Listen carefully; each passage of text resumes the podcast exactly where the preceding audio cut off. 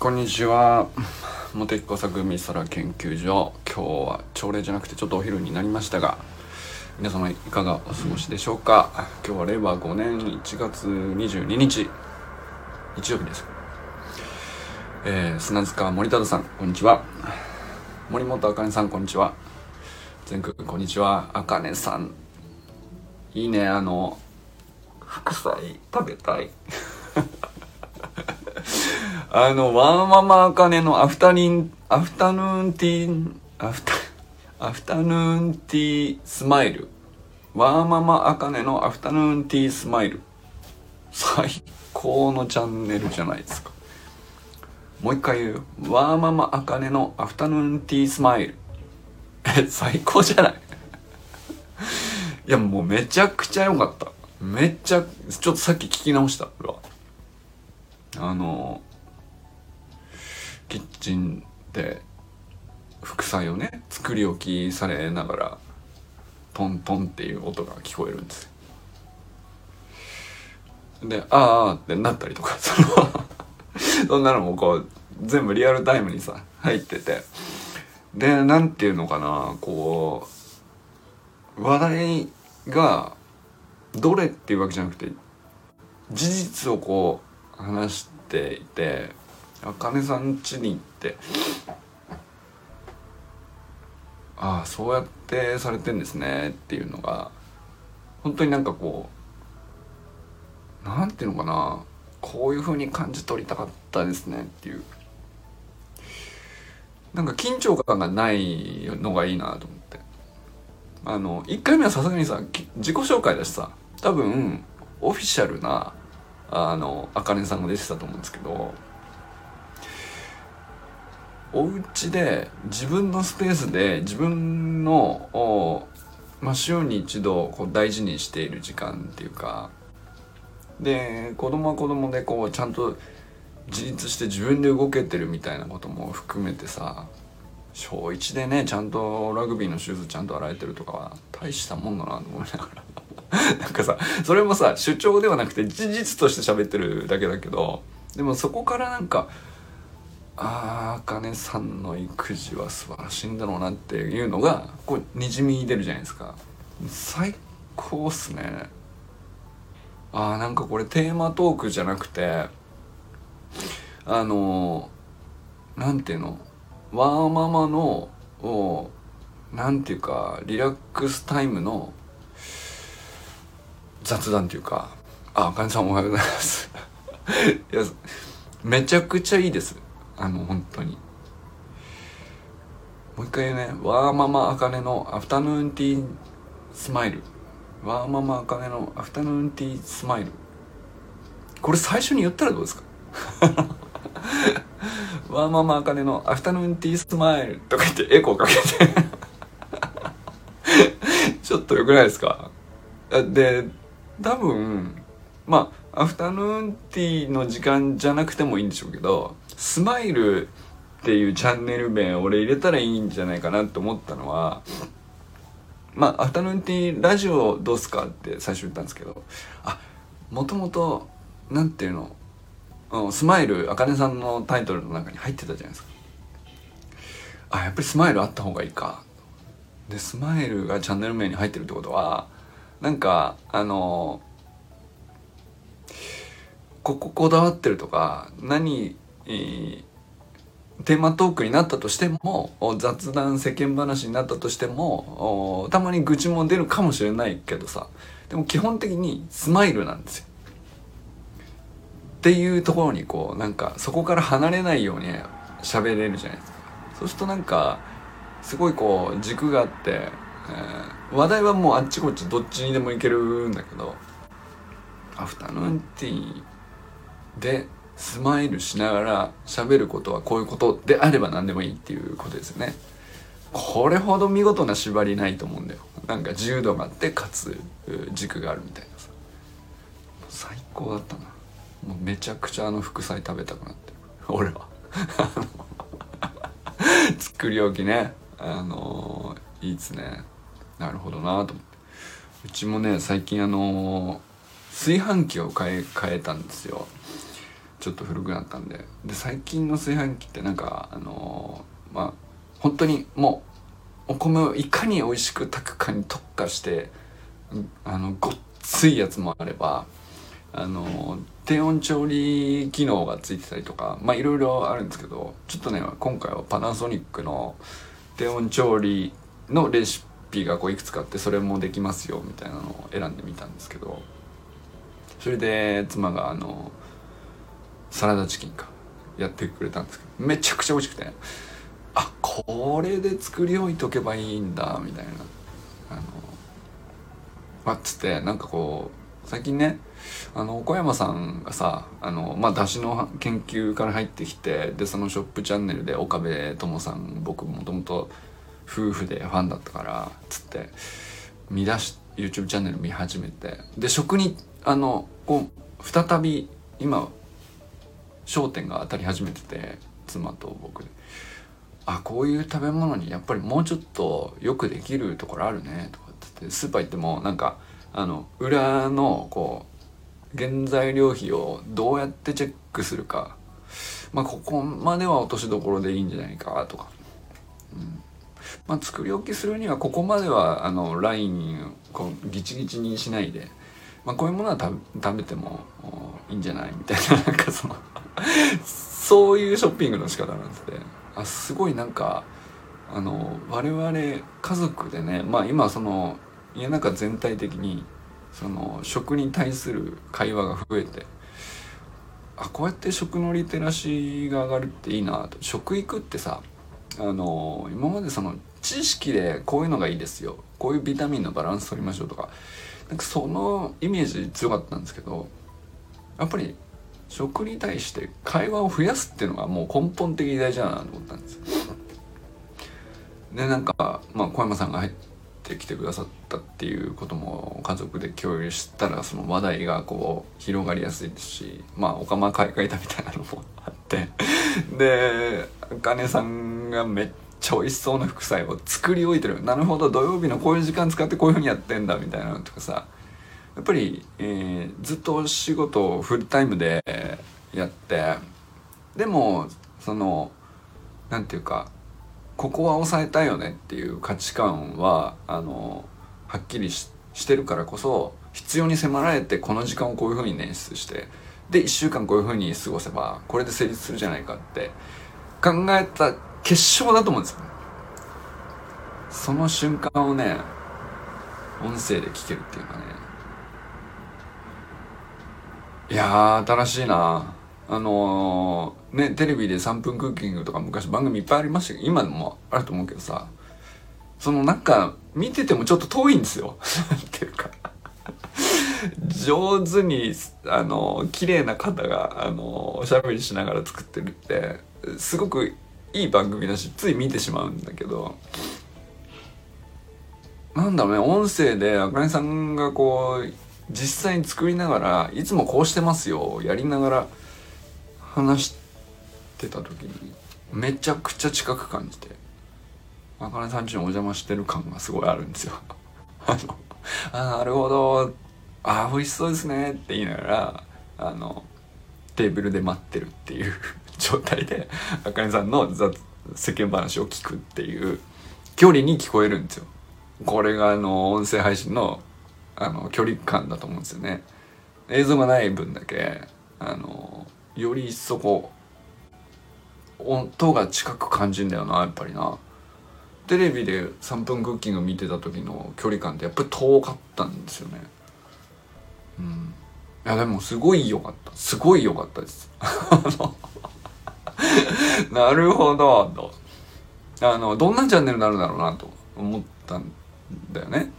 まあ1回目は自己紹介だしさあの全くその方向どっちにでも行ける状態フリーですよね。あ2回目これですか。いやさいやもうほんと素晴らしいです。あのうんそうですね。あの僕はさまああの周平さんとか友人さんとか善くんとかあきらさんとかこう音声配信始めたての頃こう毎回ね俺はよだれを垂らしてるんですけども あなんか嬉しいっていうね。なるんだけどさいやかねさんのいいな。いや嬉しい。嬉しいよ俺は。本当に。いやでも本当になんか無理してない感じもさあのちょあの大事なんですよ。これがね。あの無理してないですよが伝わることもすごい大事であのやっぱり同じ配信でもさ頑張って絞り出してますよりはあ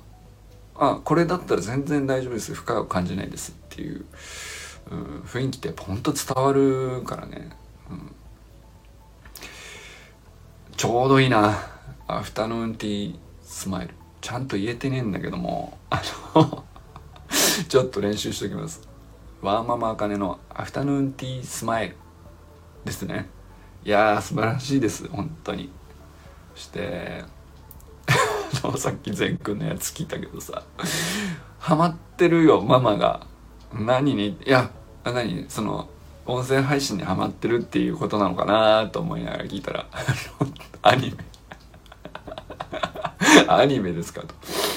でもわかるね。あの子供が見てるアニメをついうんまあまあ見見ていいんじゃないっていうのをこうこっちはこっちで他のことしながらなんだけどつい引き込まれるっていうね。うち僕もなるし妻もよあのたまになる。その、えー、最近でいくとですね「ブルーロック」っていうサッカーアニメネットフリックスで見ててまあ例によって僕が第1話を見始めてもしどんな感じなんだろうっつって見たらあの下の娘が横取りしてその次々次って全部その先を先に勝手に見ちゃうっていう。で俺はもう途中から何などんなストーリーなのか全く訳が分かんなくなってるっていう。このパターンがもうほとんどなんですけど。それでもなんかその中盤盛り上がってきたところは盛り上がってる感がすっげえこう引き込まれるんだよね。途中まで分かんないんだけどさ。でなんかすげえ盛り上がってるなっていうところにあのおいおいそこまでもう行っちゃったのかよみたいな。アニメじゃなくて実写の方か。あ俳優さんかっこいい系ですね。なるほどなるほど。そうだね。妻もドラマ見てるかな。あの TVer とかでね。あのなんだっけ。最近あのなんだっけ。サイレント。なんだっけ。えー、っとお話できないけど手話でみたいなドラマやってたよね。あれめちゃくちゃ見てましたね。とか。でもなんかその家族が見てるのを横目で見ててそんなに興味ないですよスンってしてたはずなのがこう気づくとこうが 引き込まれちゃうっていう。ええめっちゃいいじゃんみたいな。その 脈絡ほとんど分かんないんだけどめちゃくちゃ感動するとか。なんで俺感動してるのかはよく分かんないとか。途中までの振りとか全然知らないのになんかそのシーンの演説にめちゃくちゃ引き込まれちゃうとかさ。あるね。これハマってるって言うのかどうかわかんないけどあのどうしてくれるって思います？1話からの振りとか全然知らないのにさあの次が見たくてしょうがない状態にさすなというね。あの 1話から自分の意思で見てハマる分にはいいんだけれどもあのなんなんかよくわかんないけどずっと見てて途中からなのにかついね横目で見てたものに引き込まれてハマらせるってちょっとやめてほしいと。もう一回1話から見なきゃいけないんじゃない。か1週半見なきゃいけないんじゃないかと。その 感じになっちゃうから。っていうのがね我が家ではよくあるんですけど。まあでもねほっとけばあの 配給とかもそうだったんだけどさもう君らは何週見てんのかなみたいな感じ。で3週4週見てるからほっとけば必ず最初あのまた最初から見れるっていう そういう説もあるんですけど。はい、まあアニメでもドラマでもねあのなんだろうなあんまりこう自分の意思でっていうよりは子供が見てて引っかかってつられてみたいな。気づいたらハマってるみたいな。パターンですね僕もね。林さんかっこいいんだ。誰が出るんだろう。もう全然そのドラマとかテレビとか見なくなっちゃったから今の俳優さんがどなたが旬なのかとかもう分からなくなっちゃったけど。ね映画とかだったらねなんかまだそんなになんていうのこう大きく世代が入れ替わってるっていう感じしないかなと思うんですけどね。あ、ま、なんていうか違和感のない感じです。まだ終えてるなーって思うんですけどドラマだと割と今の旬ってほんと一歩先早いですよね多分ね。世代交代が。今はこの人なんだよっていうのが多分俺だいぶ終えてない気がするんだけど。だどういう人が可愛いとされているのかとかどういう人が美しい系なのかとかどういう人がかっこいいとかたくましいとか頼りがいがあるとか。この役にはまりやすい人はこの人だよねとか。ね。でも東京リベンジャーズちゃんとアニメでも実写でもちゃんと見てないけど。なんですかね。あれやっぱり女性でもハマれる感じなんですね。なんていうか。あの男どもがさ戦って勝っておっしゃっていうさやつさ。いや俺はもう大好きなんだよ男の子だから。今でも「ドラゴンボール」なんだけど「ドラゴンボール」で「スラムダンクで、えー、まあドラマもさそれこそ少年誌のストーリー努力友情勝利みたいなあのなんていうの？いまだにこの王道でいけるんだっていうストーリーでハマっちゃうんだけど。女性って両方いけるよな。なんか女性的なストーリーのやつと少年誌的な単純なあの男気かっこいいですっていうやつね。うん。でもさ男性はさあの少女漫画読めないんで 俺は。なんていうか。いや読めないことないか。なんだろう慣れ親しんでれば読めんのかな。あの全然戦わないじゃん。どっちが強いんだよってすぐなった感じで少女漫画読むと全くこうなんか ワクワクできないっていうね。あのたまに少女漫画これ読んだ方がいいよ。名作だからみたいなのをあの読もうとしても全然入り込めないみたいなことは俺の場合はねあるんですけど。女性はね女性ものも男性ものもこう割と両方いけるじゃない。もう何の話をしてたんでしたっけ？挨拶の途中ですよ。もう、あかねさんのところでちょっと引っかかっちゃいました。すいません。山本健太さん、こんにちは。あのー、オンラインスクールの件ですけども、あの、はい、また後ほど ご相談しました。いや、なんかでも、帰ってくるのはね、大事だから、あのー、しっかり考えたいなとは思いますけど、あのー、まあ、健太さんと小堀さん、小堀さんかな？大変なのは。で校長も校長であのすごい構想があるんだと思うんですけど楽しみですよね。なんかあのずっと変えずに維持することも大事ですけどね。なんていうか変革は必要だし、えー、成長するためには何かを変えなきゃいけないんでしょうけどどう変えるかとかあの既存の骨組みをどのように生かすかとかどうなんでしょうね。あの何て言うんですかね。新築をもう一回作るのかあまあコンテンツサービスじゃないですか。オンラインスクールも。新築をもう一回作るまあ隣にもう一回作ってそっちにこう全員一気にワッと移ってくださいってやるやり方もあるんですけど、えー、まあ元の建物を生かしたまんまあの一部屋ずつリノベーションかけていくみたいなそういう買い方もあるし、えー、まあでもいずれにしてもこうほっといたら古くなっちゃうしほっといていいとは思わないんですけど変える時に、まあ、どこからどういう順番で何のために、えー、でこう変えて変えて変えてる間はある程度負荷がかかると思うんですけどもちろんコンテンツ作るとかっていうのも大負荷がかかるしその新しく作ったところにあの移り住んだ人たちがあの前のこう習慣と新しい習慣を切り替えるみたいなところで負荷がかかりますよね多分。まあちょっとは混乱も受け入れなきゃいけないとかうんまあうまく誘導しつつとかまあ例えばあこちゃんの問い合わせ対応だとかも一時的にはまああのどれぐらい増えるのか分かんないですけどね。でもそれも織り込みつつ必ずほふ前進しなきゃいけないみたいなそういうことだと思うんですけど。いやでもすごく僕はね研究職ってそういうことが多いんですよね。なんかあの科学っていうのがそもそもそういう活動なんですよ。あの骨組みがまあこう過去を築いてきたものがみんなのを考えて過去の人たちがこう理論を考えてデータを集めて証拠を集めてこれが確からしいという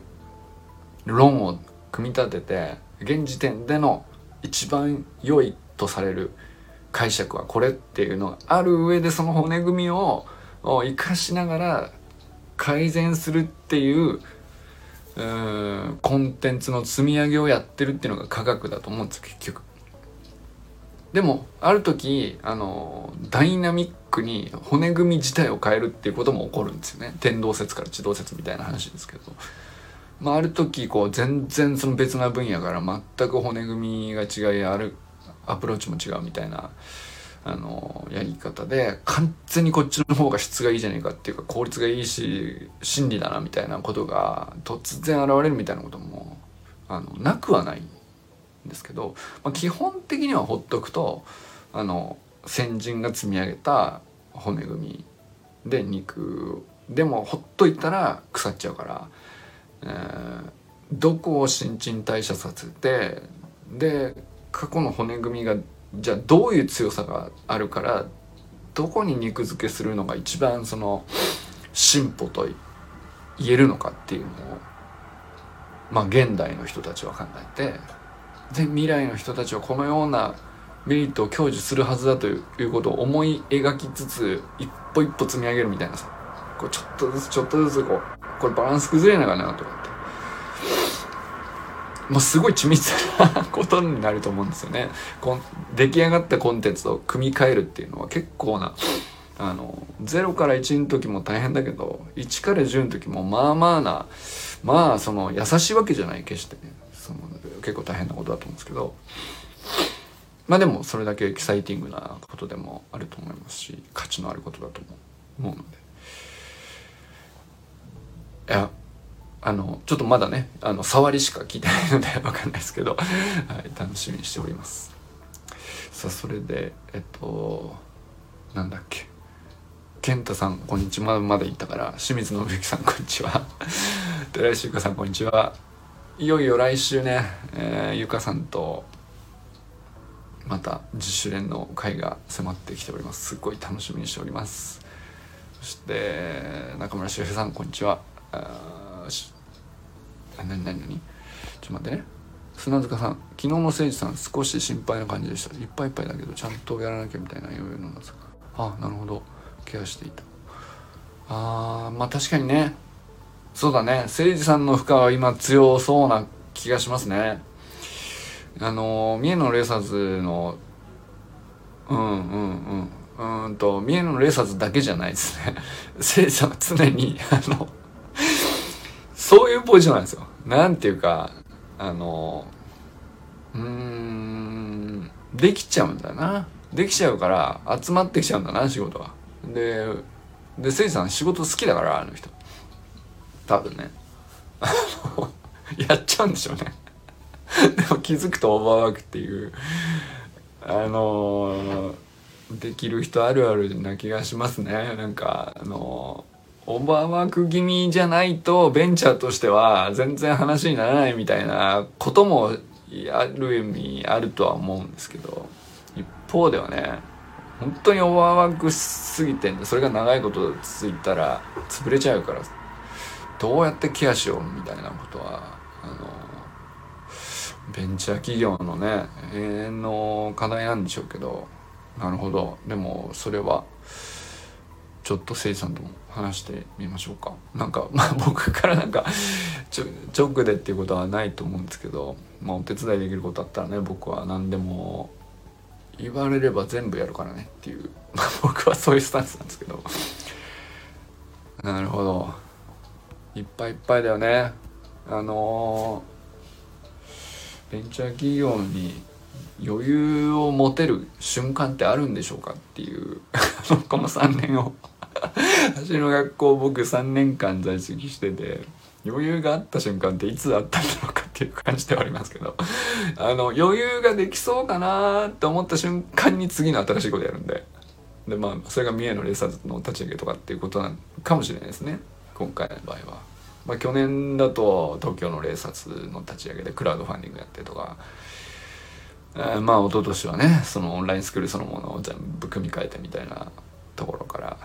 まあだから毎回その夜寝れませんっていうその 人が続出するっていうね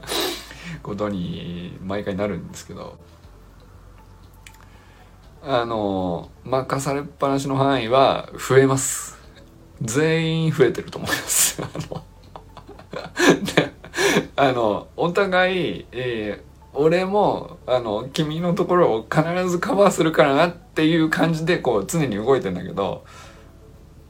みんながみんなこう、うん、任されたところは最低限絶対やりきるぞってやるとあのまず自分が先に溢れてカバーどころじゃなくなるっていうでカバーが来ないから自分で次の人がまた溢れるみたいなことが起こりますよね。これはもう本当難しい話だよね。やっぱりチームプレーとはいえ。でベ,、まあ、ベンチャーとはいえ最低限ここは抑えなきゃねみたいなことは絶対あるでしょうし。なんかあの理屈の組織論ではどうにもならない領域もあるなーっていうのはねこの3年間で僕が感じたことですね。まあでも理屈の組織論があった方が効率も良くなるっていうのもあるんだと思うんですけどね、うん、なるほど。砂塚さんでもなんか、えー、昨日せいさんのなんか練習会かなんか参加されたんですかね。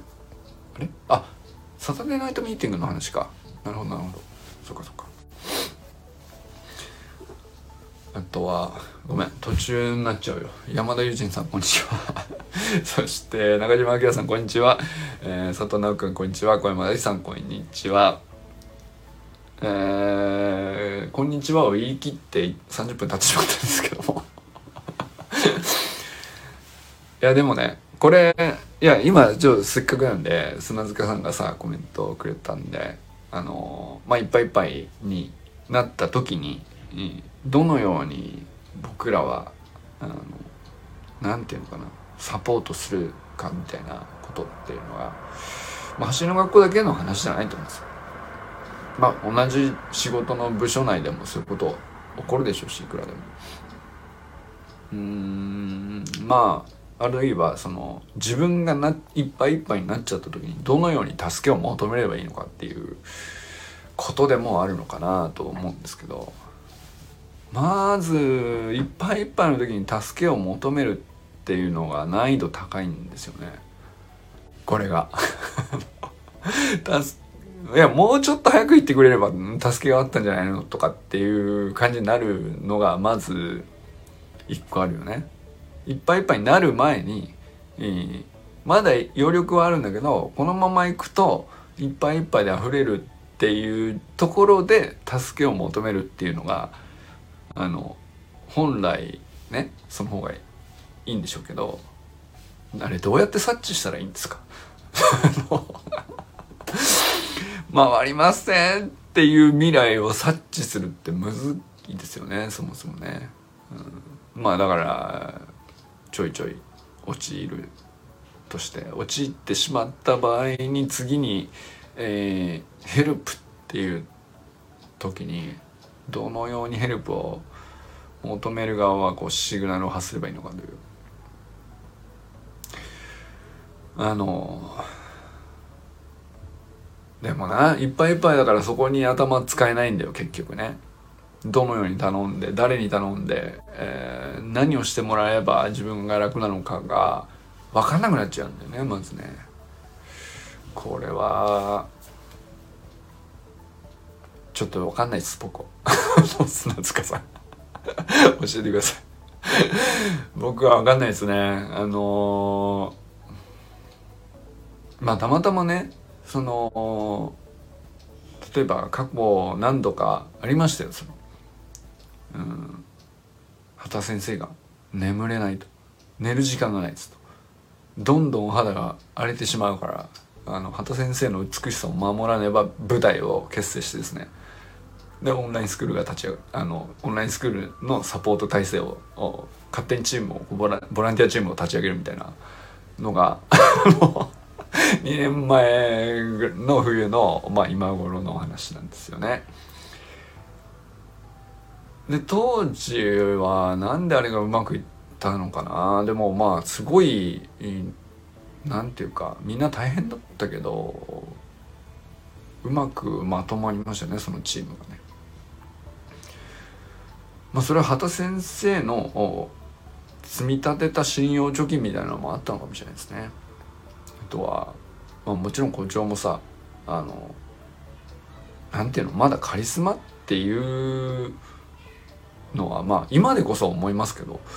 当時は本当誰も何何者なのかこれが何になるのかもよくわからない中で引きつけられているというだけの状態だったんで、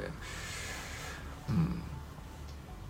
でもなんか得体の知れないエネルギーのこう集まり方が不思議とこう畑先生のとこ集まって助けようみたいな感じになって。んで半年かけてこう何とか乗り切ったみたいな。一山あって。でレーサーズ東京のレーサーズが戸川君とゆりちゃんが立ち上げると。で同時にクラウドファンディングをやりますみたいな話になった時もあの、まあ、全員があの 津波に飲まれそうになるということがありでこれはこれで、まあ、また違った種類のいっぱいいっぱいだったわけなんですけどあれは乗り切れたと言うんでしょうかっていう感じだけどまあでもそのとにかく一回全員飲まれたのかもしれないですね。あの流されてうん乗り切れたっていうよりは一回流されながらも生き延びたみたいな感じなんじゃないかな。生き延びた結果でも生きてさえいれば死ななければあの立ち上がれるみたいな状態でこうレーサーズって伸び今今でこそねすごく伸びてるしすご素晴らしい結果も出してると思うんですけど、そういう体制になりっていうねで今年今年というかまあ2022年は社員さんがこう新しくこう体制を組み替えてポジションをどこを守るのが誰がどこを守るのが適切なのかとかっていううまあそのあえて組み替えつつ苦手なこともみたいなね。はいはいはい。何ですか？えー、っと真面目な組織が目標に邁進している時気が付くと真面目な雑談の時間が減っていることがありがちなので意識的にバット時間を設けることが大切。確かに。真面目な雑談ね。あれほど生産性の高いあの大事な会話って僕ないと思うんですよね。なんていうかあのお互いの脳みそがきっちりつながった状態でフラットになってて枠が外れてるからすごく何て言うかな頭の回転はすごくちゃんとこうぐるぐるぐるぐる回ってんだけど縛りがないっていう感じですよね。であれの時間すっげえ大事なんですよ。ででもあの重要だけど緊急ではないっていうまあ最たるものですよね。だから気が付くとそれが減るんですよね でまあ真面目な組織は緊急でうんまあ重要度は比較的低いんだけど緊急性は高いみたいな。目の前の仕事ですよね。やらやらなきゃ回らないみたいなやつ。に、えー、まあフォーカスがいくよね。でまあそれは正しいとは思うんですけど。うん。まあ問い合わせから何からこう無視するわけにいかないしさ。あの即返すべきですよね。でなんかその手続きだとか契約だとか大事だよ。大事だけど何 て言うか相対的に長い目で見るとあの相対的な重要性はちょっと一段低いみたいなやつですよね。せざるを得ないっていう感じかな。必要だからせざるを得ないみたいなやつ。で緊急性が高いみたいな。やらないと次進まないんでっていうやつがこうどんどんどんどん増えていくっていう。でそうすると真面目な雑談減るよねっていうね。でこれを意識的に場と時間を設けるってあの多分どの組織でも難しいんじゃないですか。これベンチャーだともっとむずいと思うんですけど。僕は少なくともうんなんかこうそれをちゃんとデザインできたなという感触を得られたことがうん何回ありますかね。でなんその再現性がないっていうかなんであれできたんだろうみたいな。でもうまくいったなっていう時は大体そうですよね。真面目な雑談の時間があの大きな生産性を発揮して結果あ必要なあの緊急だけどやや重要度の低いことも効率的に動きっていう。何なんですかねあれはこう噛み合ってる時はそういう状態ですよね。でも歯車がこういつもいつも歯車がそんなに噛み合うわけじゃなくて基本的に僕再現性が僕の中ではないんですよね。どうしたらあのその状態に持っていけるのか分かんないけどたまに噛み合うとそういう状態になるっていうのは経験はしたことがある。うんだけど。誰てして。目の前のことっていう風になるよな。まあ真面目な組織っていうともう研究所なんてもう最たるそのさあのところなんで。ミスれない。絶対ミスれない。あの絶対やめてねっていうその なんていうの。そっちに目が行くよね。あのミスれないミスれないっていう話に目がいけばいくほど生産性低くなっちゃうっていうあの本当スポーツとよく似てるなと思うんですけどあのエラーすんなよエラーすんなよって思ってるとエラーするっていう、ね、でも5点まで OK だと。とにかく伸び伸び楽しくやろうと、えー、うんまあその大枠対極感がはっきりしていてその上で、えー、それぞれの役割はここだぞと。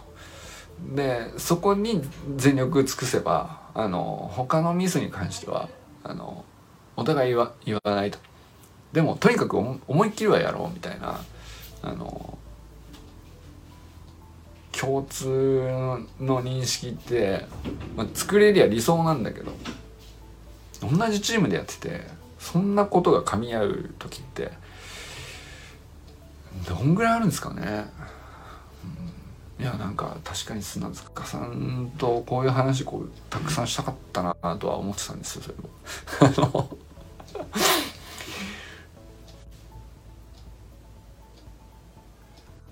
なんだろうな。あの砂塚さんの職場でどういうふうになってるかああるいはその仕組み化されてそれ実現できてる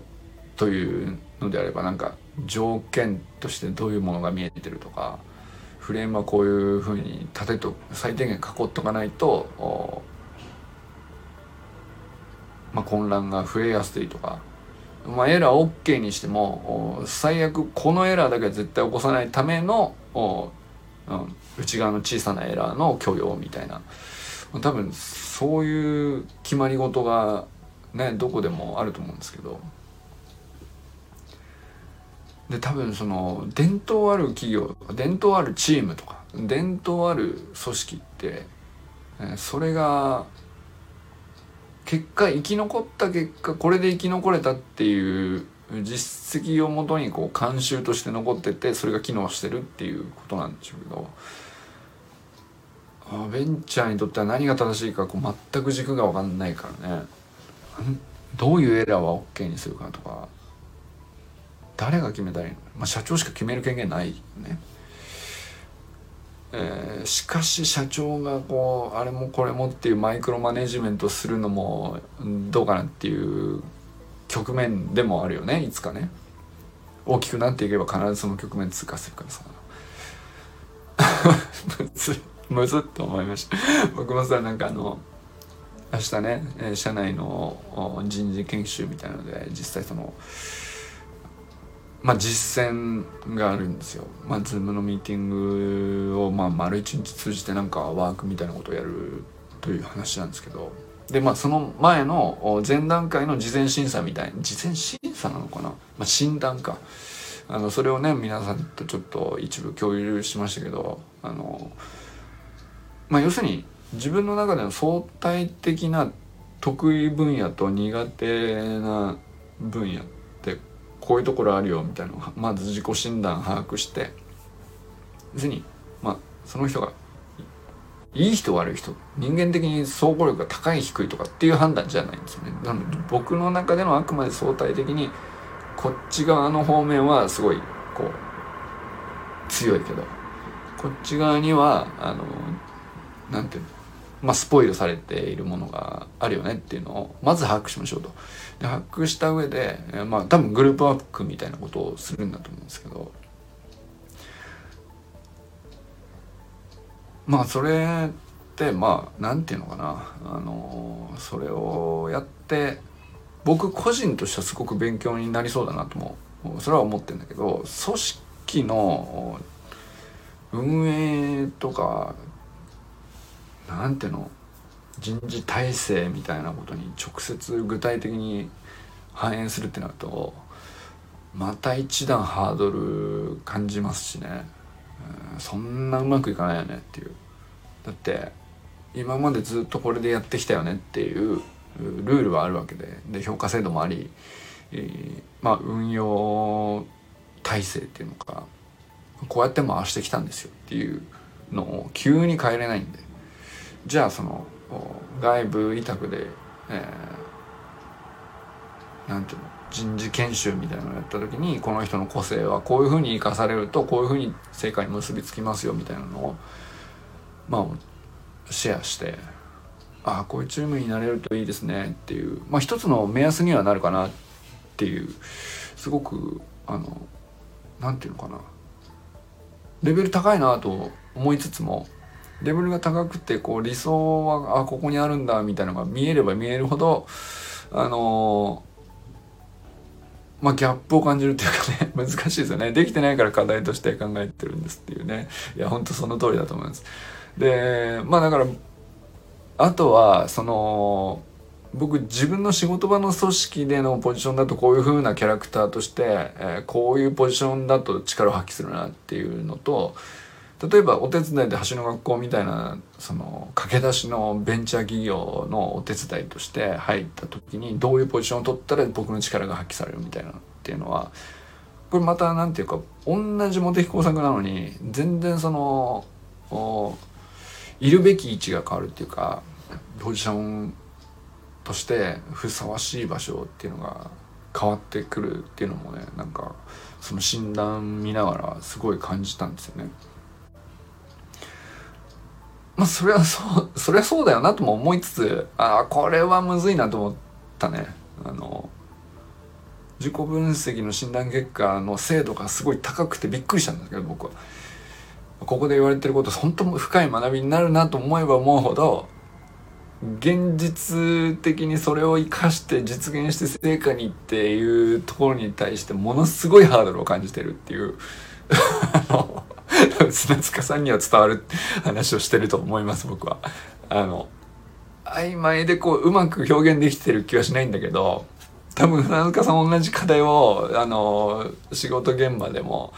えー、まあ上司でもありあるいはまあ社長さんから見ればある種部下として任されてるっていう立場でもあると思うんですけどあの組織運営ってむずいなっていうねあの誰もが抱える課題だと思うんですけどで近くて他人ではなくて、えー、すごく大切に思っている別なチームを見た時に、えー、まあ俯瞰して見えるからさ客観的にはこうだよね。いやこうこうだからこういうふうに助けたいっていうこととかこうした方が、あの、ポジション、ここ逆、逆？みたいな。いや、こっち回れ？みたいな。その、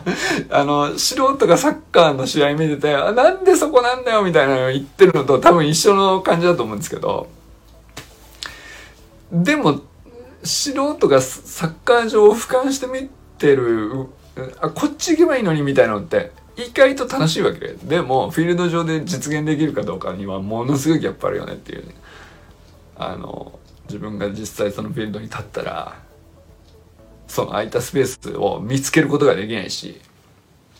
その瞬間だけ開くということを全く何て言うか分かんない、でまあ見当違いのあさっての方向に走っちゃってる。で走っでなんでうまくいってないかも当のフィールドにいる本人にはまるでこうわからないので余計焦るっていう似てるよね。なんていうか。まあじゃあねそのそのスペース空いてるところにいればいいじゃないかと。そうすれば起点が一つ増えて折り返して絶対点入るよって思うからじゃあボランティアがあのフィールドに12人目の 選手として立っちゃうみたいなことをそれずるじゃんっていう話だったけど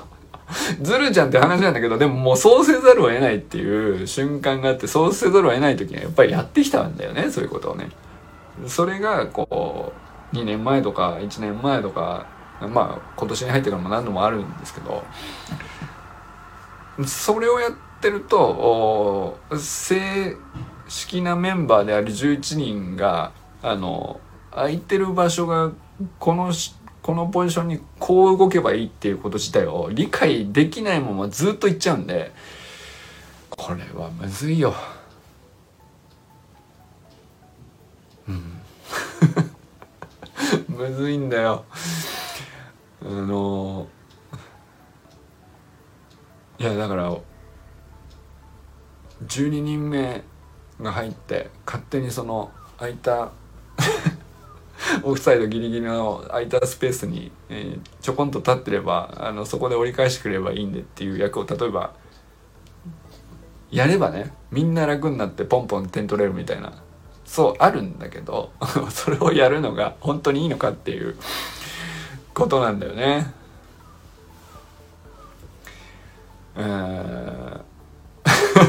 これは健太さんとあまた話します。そして砂塚さんにもまた後ほどご相談するかもしれません。どうしたらいいですかっていう。砂塚さんもねあのご自身の職場でもご経験あることと重なるんだと思うんですよね。多分ねいろいろ。見えてるんだと思うんです。でまあ僕が見えてる空いてるポジションここだよっていうのもとっとあの砂塚さんがから見えてる、うん、ここに一人立ってるだけで全然違うんじゃないっていうのは違うあの見解違うかもしれないけど、まあ、いずれにしてもうんと 今現時点でのフィールドのメンバーではあのうまくボールが回らないというねこれはよくあるんだ。でそれをあの苦しみもがきながら回せるようになる道筋を本人たちが見つけるっていうフェーズも大事じゃん。でそれも大事だしうんまあでもずっと走り回っててバテちゃってもう全然足止まっちゃってますみたいな状況で、うんまあ、チームがさ潰れちゃうのも俺たちの望むところじゃないみたいなさそういうファン心理っていうかあの 距離感むずいんですよね。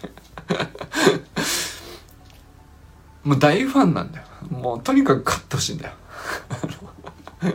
で俺はもうなんかピッチにあのダメだって言われても立った上でこうスローイングだけでも手伝いたいんだよみたいなさそういう状態にちょいちょいなるわけなんですけど。まあでもずっとベンチャーってそういう状態をねもがいてもがいて苦しいきぎをしてはあのちょっとずつ泳げるようになってくっていうものなんだと思うんですけど。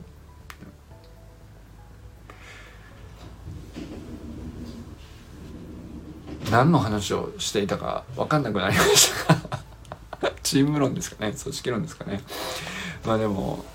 砂塚さんにはこうちょっとその話ゆっくりお聞きしたいですね。なんかあのー一番クローズな場所で1対1ぐらいがいいかもしれない。はい、僕があの砂塚さんにずっと砂塚さんの話を 1, 1対1で聞き続けるっていう回が僕の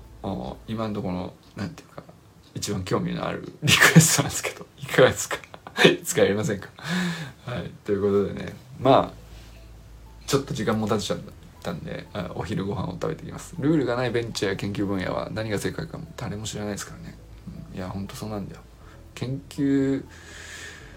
うんまあそれこそそれこそ最先端研究なんて言うと聞こえいいですよ。かっこいいんですけど最先端研究なんて最先端だから正しいかって言ったら全然そのえそれいらなかったですって結果なる可能性があるってことだからね。オーソドックスで基礎研究で地味で誰からも注目されないみたいなさ。でも粛々とやり続けてるみたいな人はそれは要するにもう必要性は全員が認めてて、えー、まあだから注目もしない、あって当たり前。でやっといてっていうふうに。空気のように扱われるっていう基礎研究は基礎研究のあの辛さもあると思います。けどだか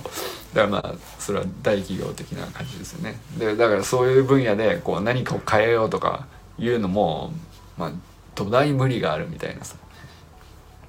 だって基礎研究なんだからっていうさ。じゃあベンチャーはベンチャーであのエキサイティングですよ。とってもエキサイティング。最先端を俺たち走ってるみたいなあの高揚感っていうかものすごい達成感もある。一歩一歩に対してあるんだけどまあ結果ね3年5年10年経った時には最先端のうちの100個あったうちのまあ生き残るの1個か2個かしかないっていうさ あの最先端何だったんだってななっても文句言うなよっていうことだと思うんだよね。その最先端で光を浴びて、えー、一番先を走れ前線を走れっていうのそういうことですよね。討ち死にせよっていうことだね。研究分野といえばね。いやでも生き残ってるっつって本当に生き残るのがなんあの実際いるから。でいたものだけがその本当にその分野を一歩先に進めるみたいな。まあいわゆる革命を起こすみたいなことで表現されるかもしれないしそれはでもベンチャーも一緒ですよね。あのうん、どのベンチャーだってみんなさ俺たちは革命を起こしてるって信じてると思うんですよ。そして一歩一歩に対してものすごいこう達成感と高揚感の中ででもこれが本当に日の目を見るかどうかは全く誰も保証してくれないっていうまあえげつない不安の中で、えー、フィールドに飛び出していくっていうことですもんね。いやなんかこれ止まんないな。ちょっと今日この辺にしてきます。今日も一日良き一日をお過ごしくださいませ。あの砂砂塚さんありがとうございます。なんか今日はあのいつも以上に、えー、ちょっと深く刺さっております。あのもう一回自分と向き合いたいと思います。砂塚さんのコメントを後で見直して、えー、しっかり向き合いたいなと思っております。それでは皆さん今日も一日良き一日をお過ごしくださいませ。じゃあね。あかねさん砂塚さんありがとうございます。